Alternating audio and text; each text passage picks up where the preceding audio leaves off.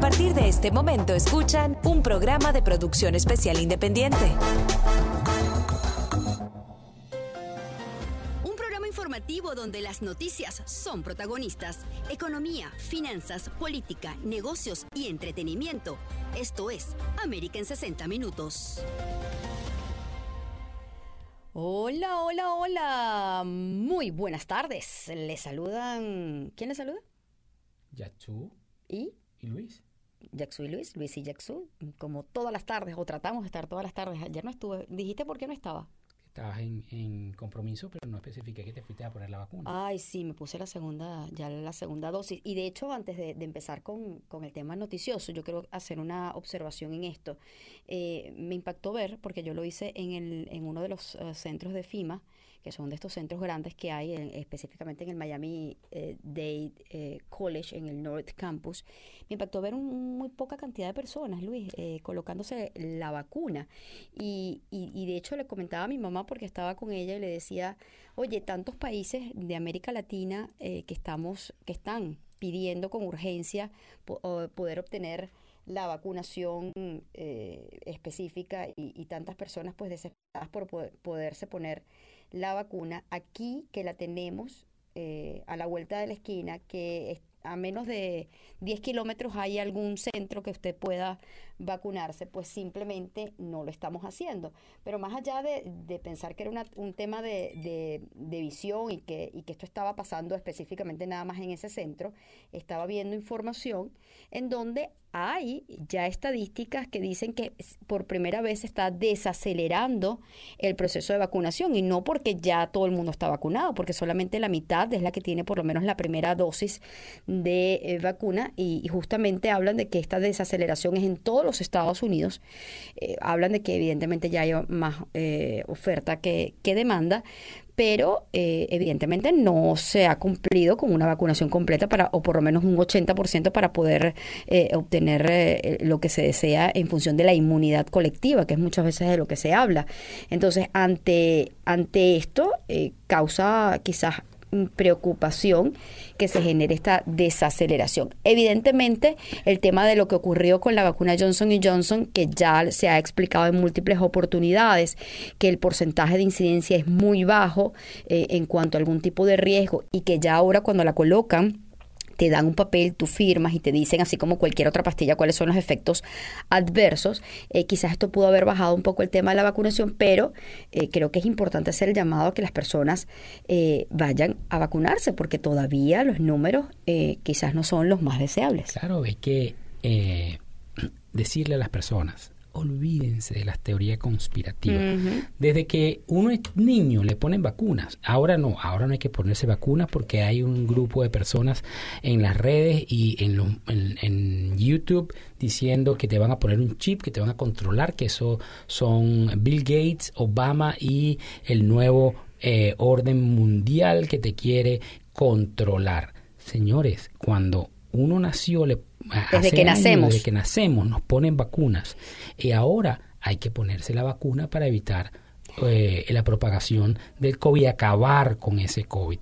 No esté creyendo en estas cuestiones conspirativas y, por favor, póngase la vacuna. Yo, yo, entiendo que cada quien puede tener sus creencias y que puede eh, tener ciertas dudas, pero infórmense, infórmense eh, realmente en fuentes confiables. No, y que no, crean en la ciencia. Exacto, no en que el primo del tío me pasó un link de una cosa que nadie sabe y ahí vi que pudiera mutar el virus, mi ADN. Eso es falso, señores. Entonces, crean en la ciencia. Esto es algo que, eh, eh, el tema de la vacunación es algo que desde que se empezaron a hacer las vacunas ha cambiado el mundo en función de los virus, en función de las pandemias, así que pongamos un poquito también nosotros mismos de, nuestra parte y, dos cosas, salgamos del tema político, eh, entremos en la realidad y ayudemos a salir a este país adelante. Como decía, ¿cuántas, cuántas personas en Venezuela no quisieran eh, tener la oportunidad de poder eh, vacunarse? ¿Cuántas personas en, en, en, otros países quisieran poder tener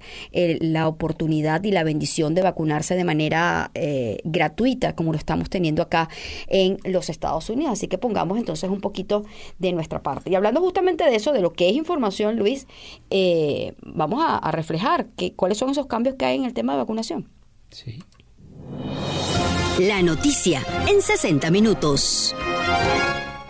Hablando de eso, de los cambios que se están dando y dando la oportunidad a otros, aquí en Florida hay un, hay un, fenómeno muy importante que son estos residentes eh, temporales. temporales los papás de uno, los tíos que te vienen a visitar y que te ayudan, ¿sabes? Este, estas, estas personas que se quedan ciertas temporadas de acuerdo al, al permiso que les da inmigración y que ahora van a poder también vacunarse a través de estos cambios de los centros de vacunación estatales de Florida, en donde ya no van a pedir estos documentos, eh, eh, tantos documentos en, exceso para la vacunación, sino uno de ellos podría ser una carta eh, notariada por quien vive acá en la ciudad de Miami. Así que esto es una de las informaciones que se ha generado. También para quienes somos católicos y quienes somos creyentes, porque ya esto, esto trascendió mm, ciudadanías. Esto trascendió fronteras y es que el día de hoy el doctor José Gregorio Hernández ya se ha convertido en beato.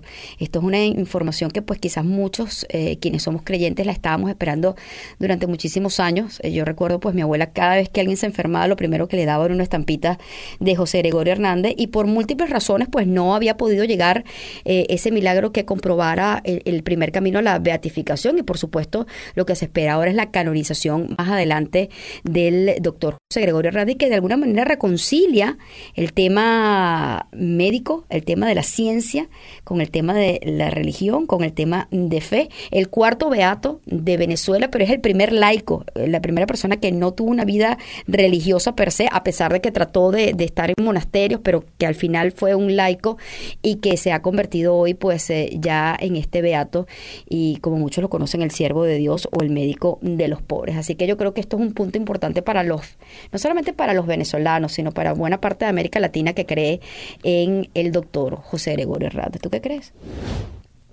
Seguimos con más información. Más de una docena de republicanos de la Cámara de Representantes pues cuestionaron este viernes a la secretaria de Comercio, eh, pues señalando que hay una cierta interferencia política en el tema del censo. Esto también será parte que vamos a desglosar el día de hoy. Y para cerrar, tenemos que ya el Senado ha ratificado al señor Bill Nelson como el administrador de la NASA. ¿Será la última? Sí, te preguntaba por, por, antes de entrar a política, lo del doctor José Hernández, chico, que yo le pedí por tu salud. Ah, no. Tú y eh, yo y mucha de tu familia. Eh, yo creo que, que el doctor José Gregorio Hernández se merecía esto. No solo por... Yo, yo no sé, eh, por lo que he leído y lo que cuentan mis abuelos, mis tío abuelos y todo eso con José Gregorio Hernández en Caracas, en Venezuela.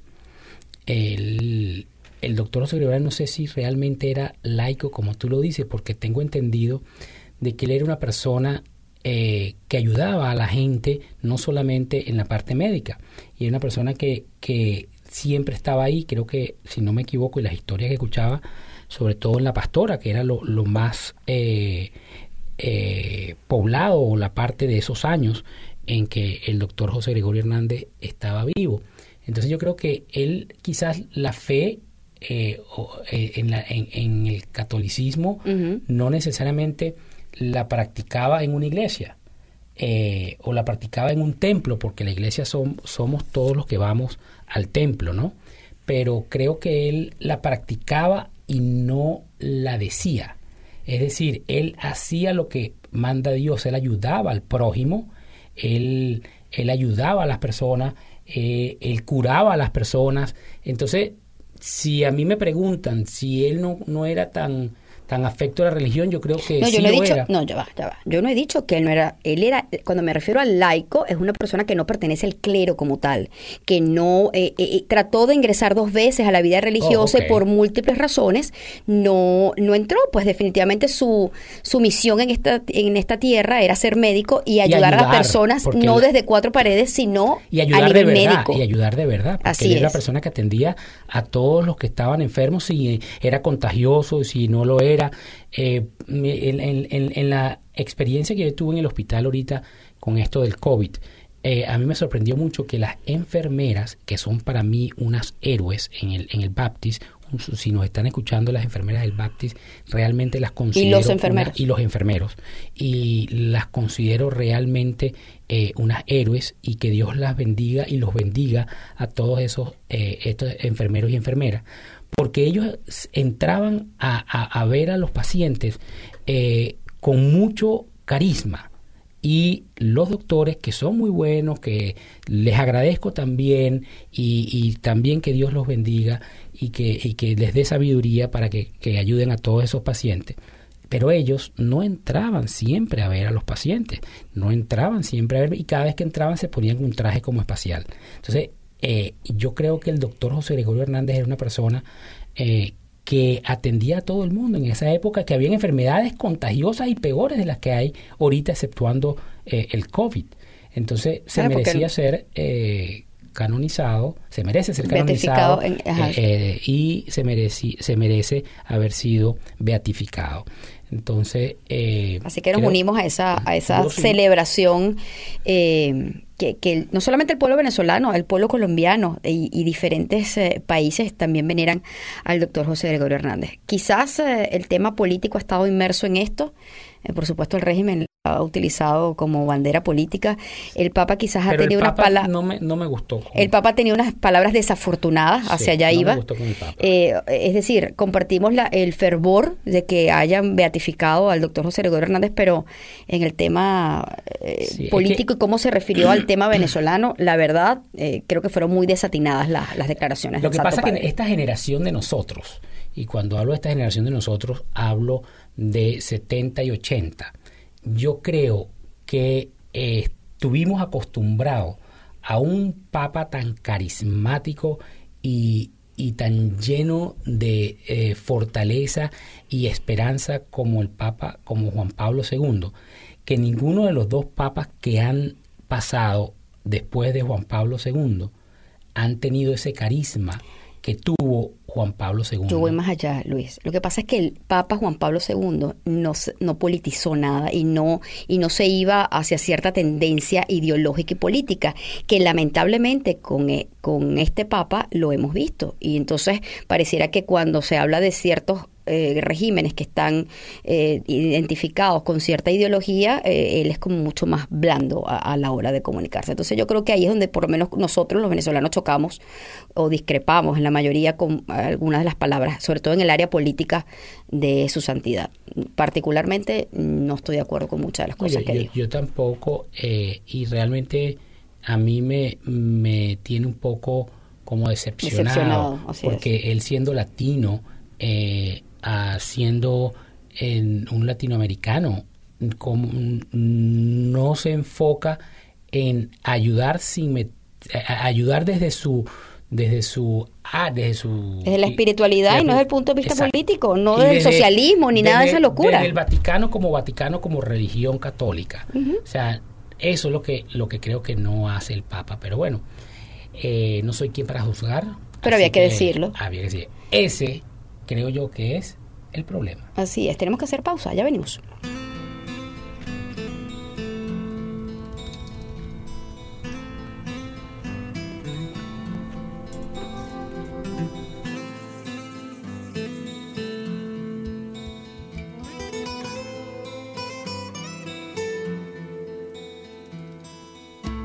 El problema no fue hallarte problema es olvidarte. El problema no es tu ausencia. El problema es que te espero. El problema no es problema. El problema es que me duele. El problema no es que mientas problema es que te creo.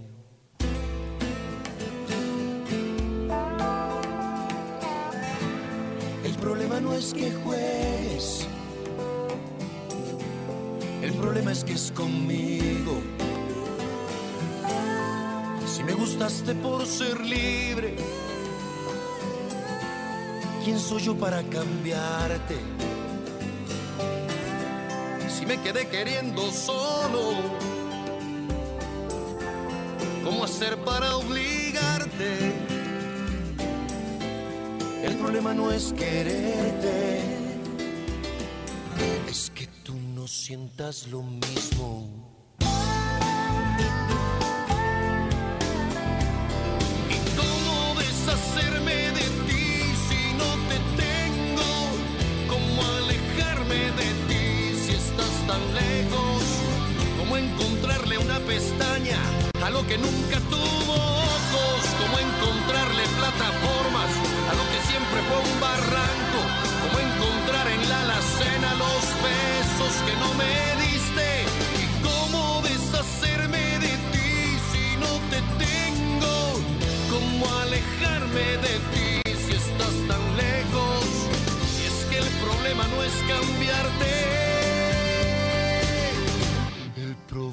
Que no quiero.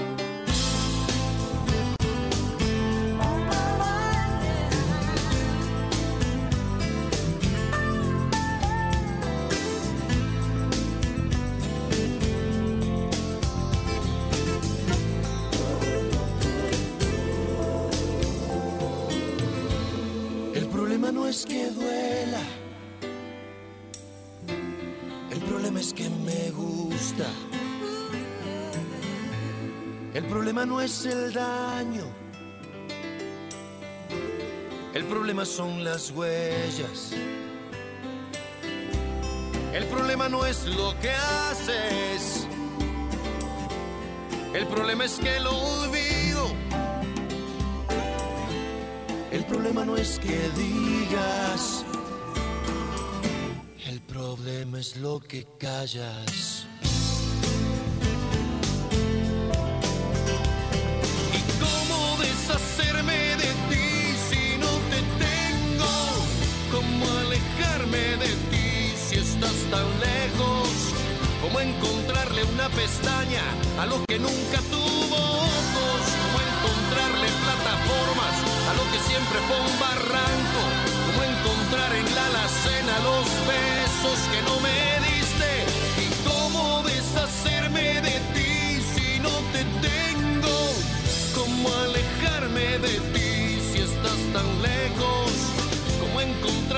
Pestaña a lo que nunca tuvo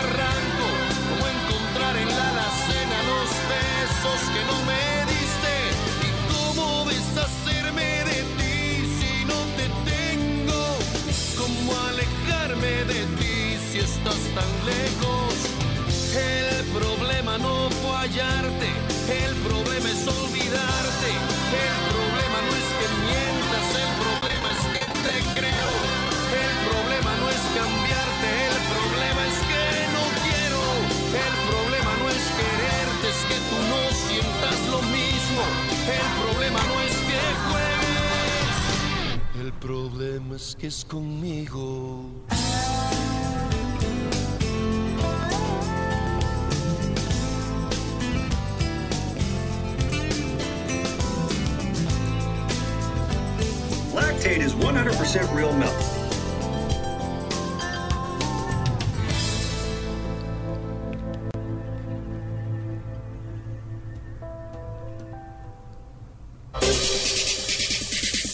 Sintonizas América en 60 minutos. Información y entretenimiento. Las noticias del momento. Todo en un solo show.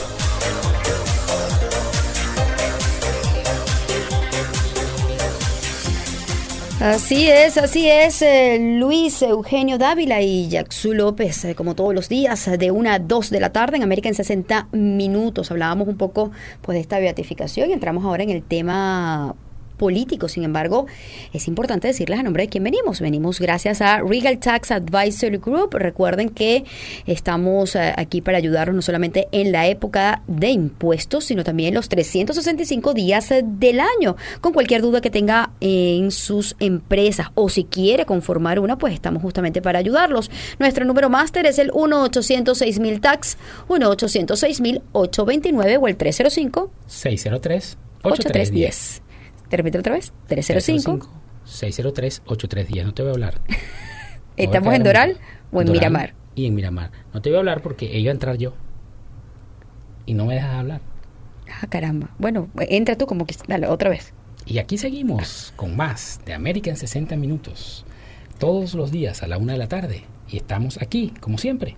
Yatsu y Luis. Luis y Yatsu. ¿Viste? No me dejaste entrar. Así no sirve. Ok, señores, seguimos con más. Aquí entra... Yo estoy un poco preocupado.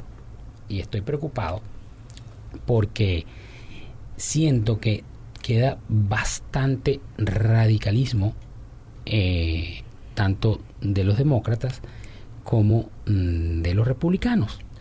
Eh, yo entiendo que eso es consecuencia de la administración anterior, los cuatro años que tuvimos de insultos, los cuatro años que tuvimos de crear eh, adjetivos y de crear sinónimos y de crear nombres y sobrenombres a las personas eh, yo entiendo que eh, el exceso mm, de odio que se generó durante esos cuatro años por parte del expresidente Trump y toda esa falta de respeto a las autoridades y a las instituciones, donde se creía el, o donde había prácticamente un autoritarismo eh, en el gobierno, pero ya estamos, y yo no estoy diciendo que la administración del presidente Biden, de Biden sea perfecta. No estoy diciendo eso, tiene sus errores, tiene sus problemas, como todo en la vida. No estoy diciendo que es la mejor del mundo, ni tampoco voy a decir que no se cometen errores.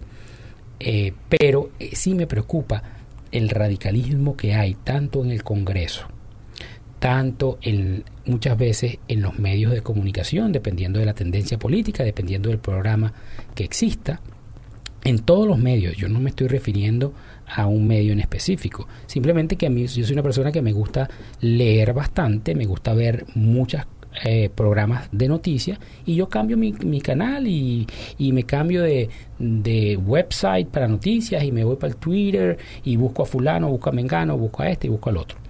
Entonces siento que hay un ejemplo, un ejemplo solito, Afganistán.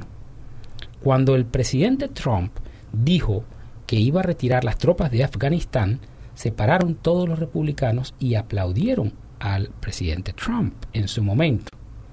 Entonces, eh, ahora el presidente Biden está sacando de Afganistán a las tropas, entonces que es un irresponsable, que van a, hacer esto, que va a pasar lo otro. Entonces empiezan las predicciones. Bueno, pero yo te voy a hacer aquí un, voy a entrar aquí y decir, lo mismo pasa del otro lado.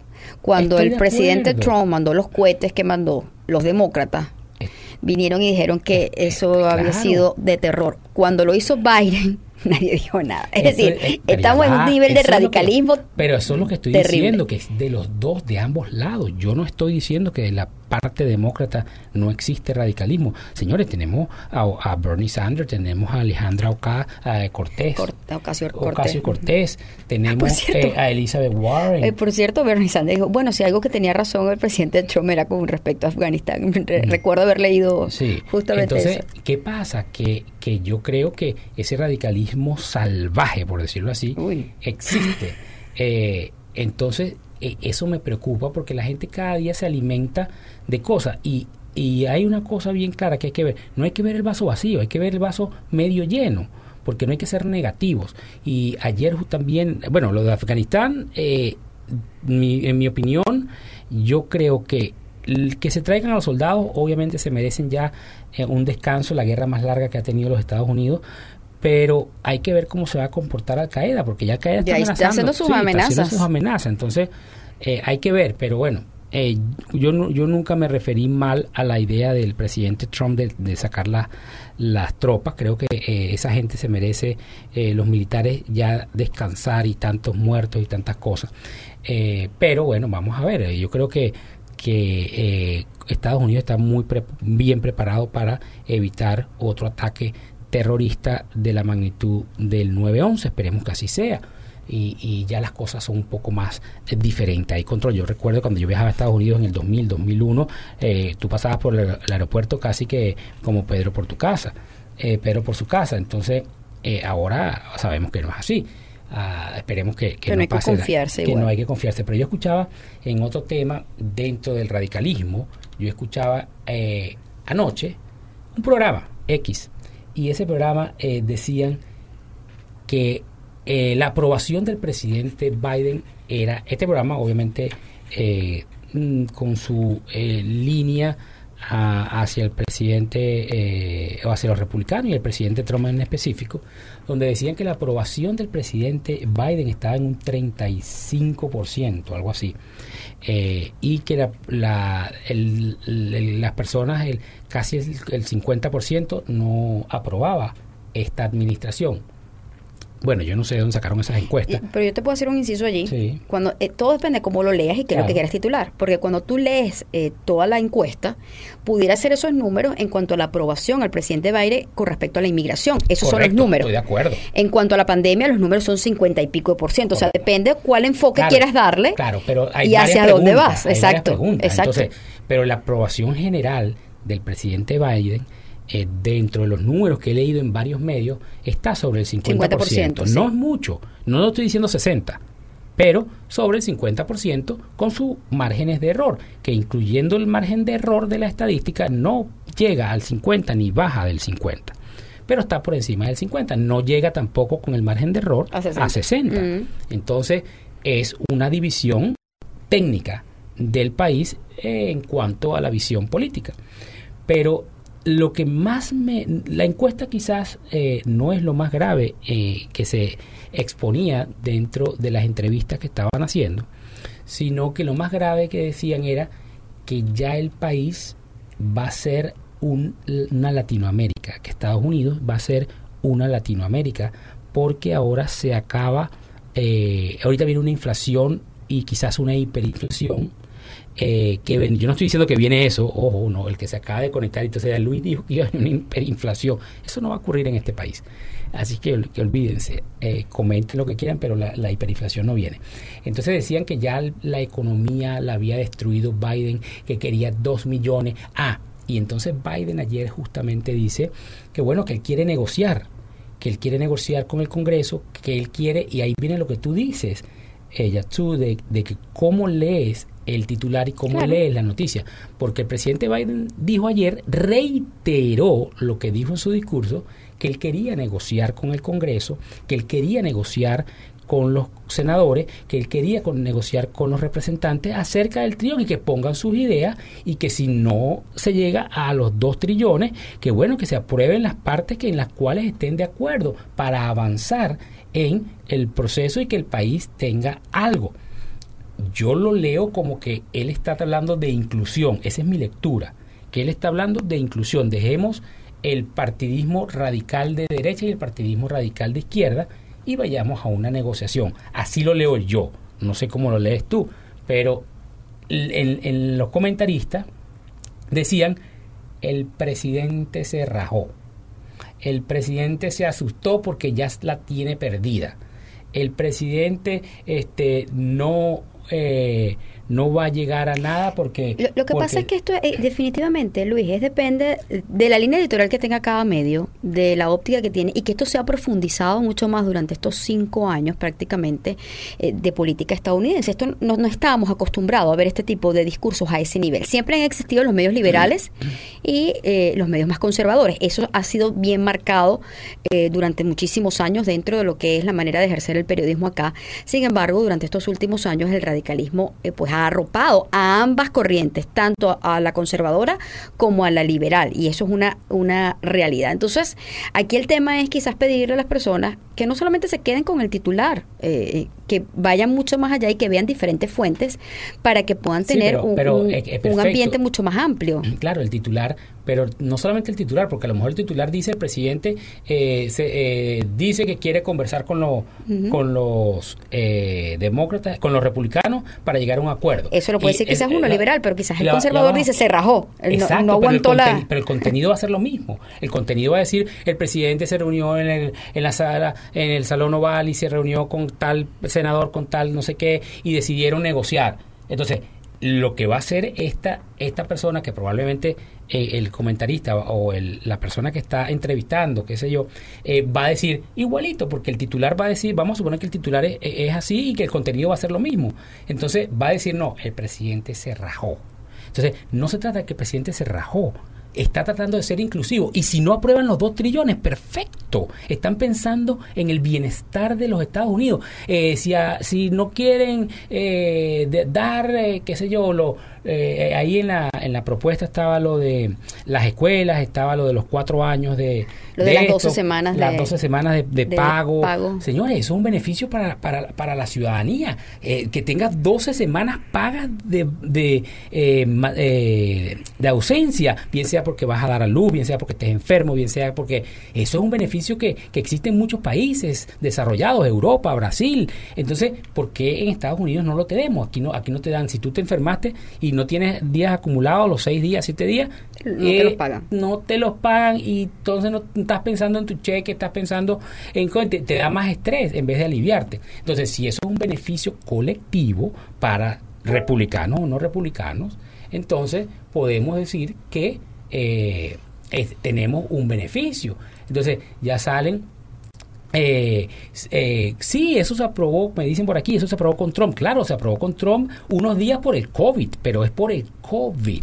Eh, eso está bien y, eso se aplaudió y de hecho muchas empresas recibieron un crédito fiscal y siempre he dicho eso. lo, que se, eh, lo que se quiere eh, plantear en este caso es que no sea solamente temporal por la pandemia, sino que esto sea parte de una seguridad social. Sí, que, sea, que esté en la ley, porque lo que aprobó el presidente Trump no está en la ley y no es obligatorio dar las 12 semanas. Ahorita va a ser obligatorio a las empresas, sea el tamaño que sea. anteriormente existían para las empresas de, de 50 de más, 50 en adelante, algo así. Eh, no, no, no, no, son así, eso, es otra cosa. Eso eh, de 50 en adelante, eso son se acumulan por por las horas de trabajo, eso es otra cosa. Eso esos son los, los, días, los sick days que se llaman. Eso no es 12 semanas, 12 semanas son 3 meses libres, eso no, no está en la ley, eso, no existe. De alguna manera A mí me viene ahorita un empleado y me dice, "Mira, estoy embarazada y tengo que ir por maternity leave." Y que se vaya y la puedo despedir sin problema. Entonces ahora viene la ley. Ya venimos con más.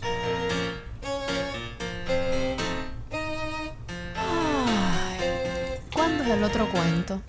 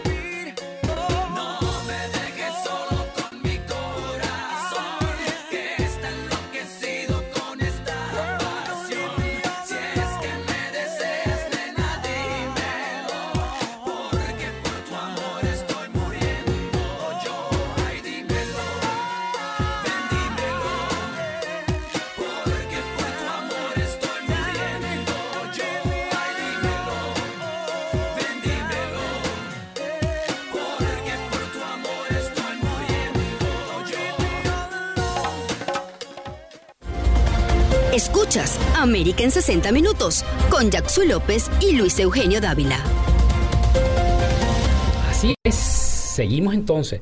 Eh, entonces, decía que eh, eso es una ayuda, ¿verdad? Para, para las, las personas que, que, tengan algún tipo de eh, inconveniente de salud o cualquier otro inconveniente que tengan 12 semanas eh, libres. Eso es un beneficio. Estabas hablando de las 12 semanas. Sí, de las 12 Sí. semanas. Entonces, creo que, que eso es algo positivo. No lo sé, o sea, yo no sé si lo van a aprobar.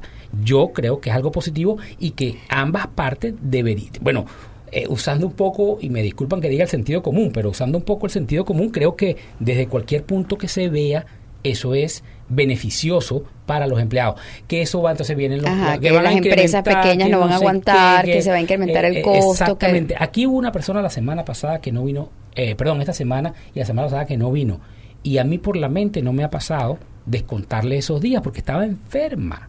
Y, y, y no, no creo que se merezca que se le descuente porque estuvo enferma, pero eso lo, quizás lo hago yo dentro de la empresa. Yo he trabajado en corporaciones aquí en Estados Unidos y lamentablemente no es así. Entonces, que lo pongan en la ley, eh, yo creo que eso es algo positivo. Pero el punto es que eh, si salen y dicen que lo aprueban, aprueban esa parte y no aprueban lo demás, entonces que el, si presidente se, se rajó, que el presidente... vamos a ver lo positivo y dejar a un poquitico por lo menos el radicalismo y no la poli- politizar todo de cualquier punto de vista. Y digo otra vez, no es que esta administración sea perfecta, ni que esta administración no tenga errores, ni que no vaya a cometer errores. Entonces, creo que lo que siempre ha dicho el presidente, no estoy hablando de los representantes ni de los senadores, porque sabemos que hay representantes demócratas que a veces provocan Carlos cuando dan, dan ruedas de prensa. Pero el presidente desde y la vicepresidenta desde que tomaron el poder, yo los he visto siempre, los he visto hablando en positivo, en inclusión, en que todos como país, todos como Estados Unidos. Entonces hay que dejar un poco esa radicalización. Entonces decían que si esto es en, en no sé cuántos meses, decía el comentarista, esto en cual entrevistado, en cuatro meses que han gastado no sé cuánto, y el país ahora en los próximos años, la inflación va a ser hiperinflación, que el dinero lo van a sacar devaluando. Eso es mentalidad latinoamericana donde la pongan. Eso es, eso es la mentalidad, lo dicen porque somos latinos, porque lo vivimos en nuestros países con la devaluación, que al haber inflación van a devaluar y el- al devaluar el dólar obviamente se, se, se paga esa deuda. Bueno, eso lo hace Maduro, eso lo hacen eh, eh, eh, Evo Morales, eso lo hace el de Argentina, eso lo hacen lo- lo- los países para, para pagar su deuda, pero Estados Unidos no hace eso. Bueno. Quítense eso de la cabeza, que no lo hacen.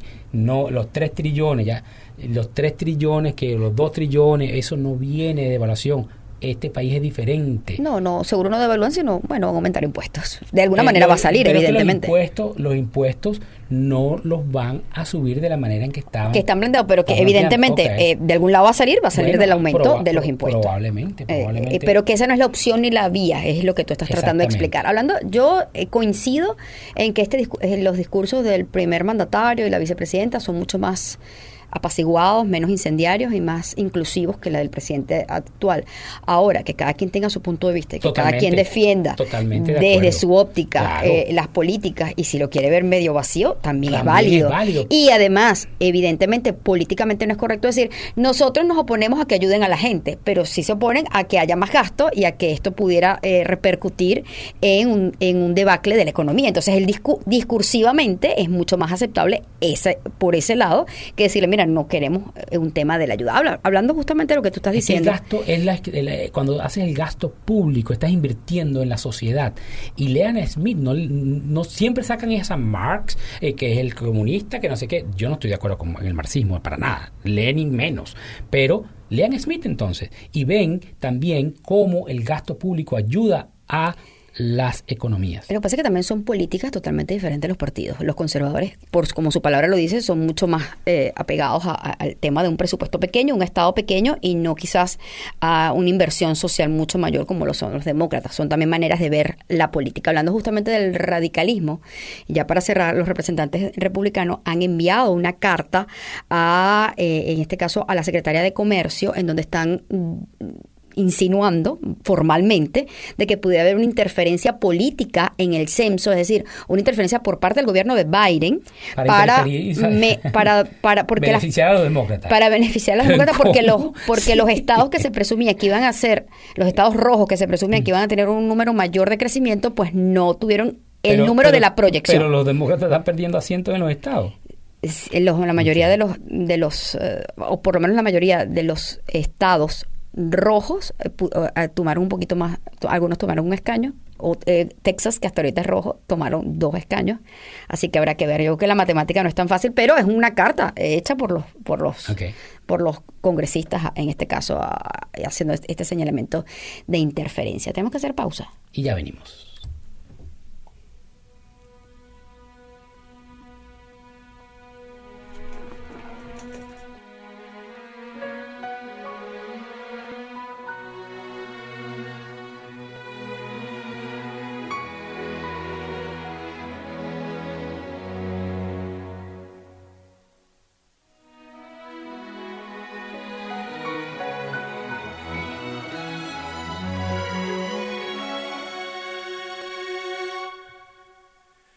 Tal vez será que esta historia ya tiene final.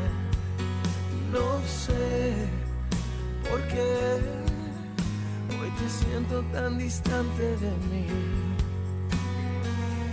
Y a pesar que lo intento de nuevo, tal vez llegue tarde, ya no hay nada que hacer puedo creer que el tiempo que hemos tenido tal vez se nos gastó, tal vez fui yo que no te di una noche entera, tal vez nunca te he dado lo que tú esperabas y no estaba cuando me necesitabas. Tal vez no te escuché, tal vez me descuidé, tal vez se me olvidó que yo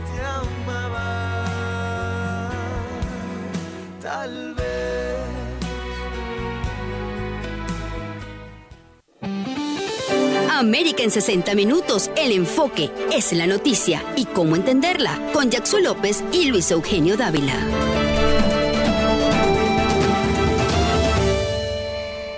Así es, y como todos los viernes eh, tenemos nuestro segmento de salud con el doctor José Rafael López Padrino, médico investigador del Monsain, hablando un poco pues de diferentes temas y que ustedes por supuesto también nos hagan preguntas a través de las redes sociales.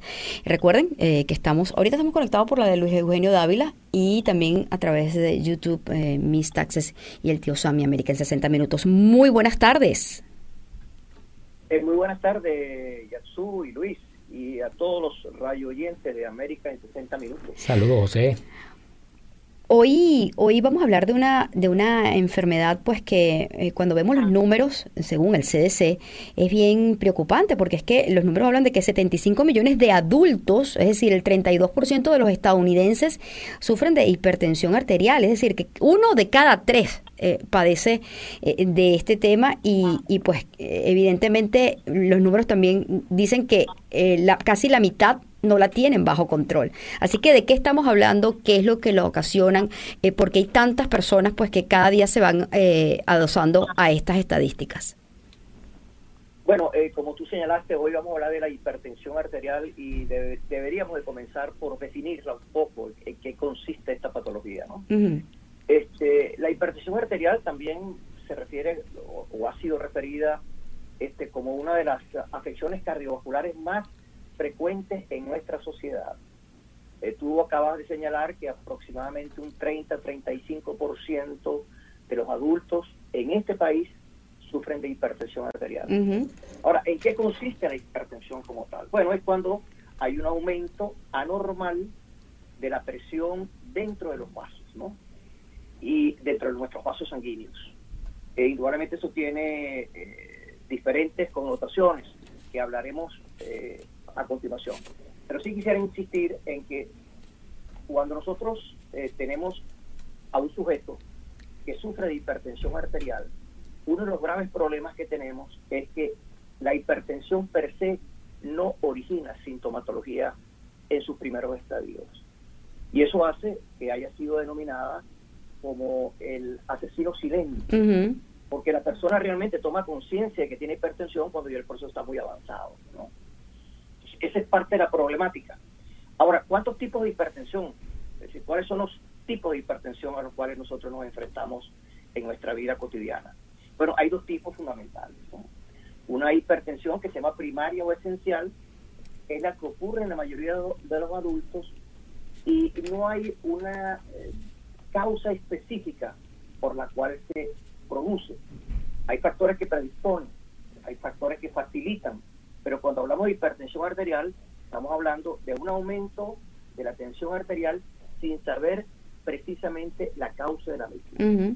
Y tenemos otro tipo de hipertensión que se llama secundaria, y este en este caso es eh, en respuesta a una eh, enfermedad subyacente. ¿no? Okay. Eh, por ejemplo, hay condiciones como la apnea obstructiva del sueño, los tumores en las glándulas suprarrenales, los problemas de la tiroides, ciertos defectos. O sea, algo que, que, genera una hipertensión, pero que no es la no es no es que sale sola. Ese es el punto cuando cuando dice específicamente eso. Y lo importante y lo importante señalar es que mientras que la hipertensión secundaria puede ser corregida si tomamos las medidas necesarias para eh, atacar la causa primaria, en la hipertensión primaria o esencial, que es la mayoría, el tratamiento no cura la enfermedad, solamente controla la enfermedad.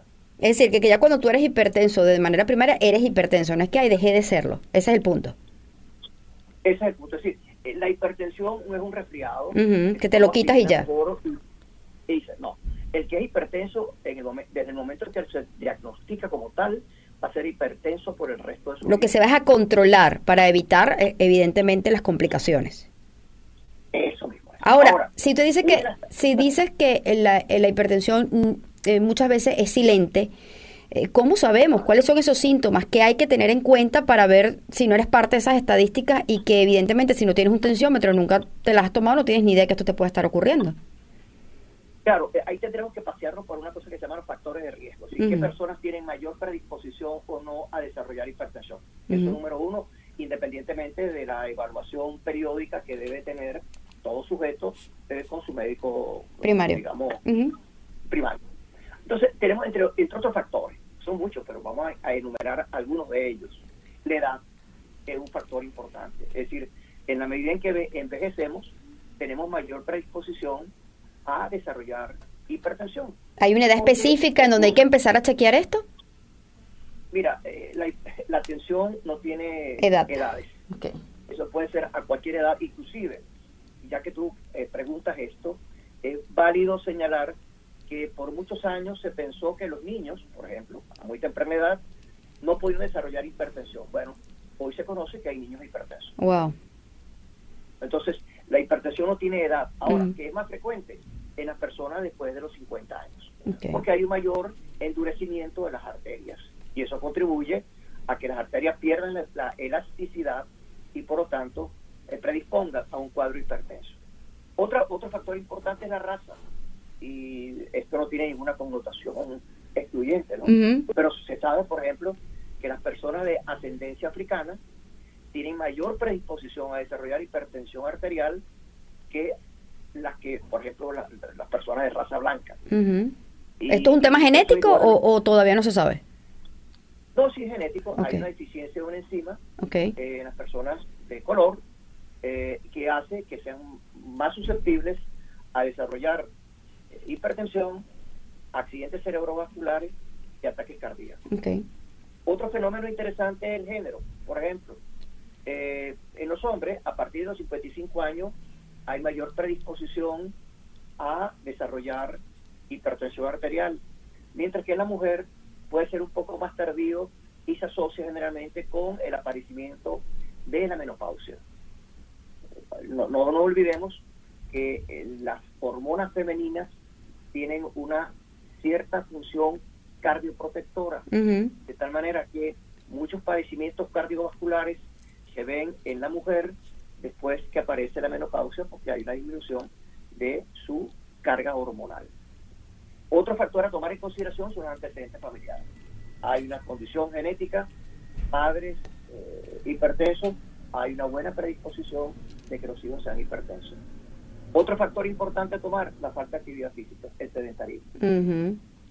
El consumo de tabaco. El alto contenido de sal en la dieta ordinaria. El estrés, que probablemente contribuye en una forma muy importante a desarrollar la hipertensión. Y en algunas enfermedades crónicas como eh, insuficiencia renal, diabetes, apnea del sueño. Ahora, dentro de, eh, dentro de los síntomas, yo, yo, yo te preguntaba, mm, ¿qué, ¿qué, hacer? ¿Cómo saber si de, de verdad pudieras estar eh, eh, padeciendo esta enfermedad y no tienes ni idea? porque muchas veces puede ser silente. Claro, fíjate. el problema radica en que cuando la hipertensión da síntomas, generalmente ya es una hipertensión bien establecida. Ya está avanzada, si se quiere ya está avanzado. Ok. Ahora, eh, en, en respuesta a, tu pregunta específica, la única manera de saberlo es haciéndose una, un chequeo médico periódico, de tal manera que tú puedas detectar cualquier cambio incipiente en tus valores tensionales. Ya. Ahí es donde la gente lo puede lo puede eh, puede saber algo de que está sufriendo esta enfermedad, sí. Sí, cuando el proceso está muy avanzado, o sea, cuando ya tenemos una hipertensión bastante severa, bueno, la, sintomatología más común son dolores de cabeza, puede haber hemorragia nasal, fatiga o cansancio, el problema de la vista, dolor en el pecho, que es muy frecuente, claro. respiración dificultosa, eh, latido del corazón irregular, eh, ruido en los oídos o el aparecimiento de luces eh, en la visión. O sea, la persona percibe... Como unos flashes, ajá unos flashes, eh, rayos de luces. Pero estamos hablando de hipertensiones. Ya muy elevadas, exacto. Ahora, doctor, cuando hablamos de las complicaciones, ¿a, qué nos referimos? Porque a veces la gente simplemente hipertensión es igual a un infarto. E, es, la que quizás más identificada tiene la población. Bueno, fíjate, eh, ese es uno de las tantas. Eh, pero tenemos todo una, un abanico de complicaciones. primeramente, como tú señalaste, los ataques cardíacos o los accidentes cerebrovasculares, que son muy, muy comunes. ¿no? Luego tenemos la afección de los riñones, la insuficiencia renal a consecuencia de la hipertensión.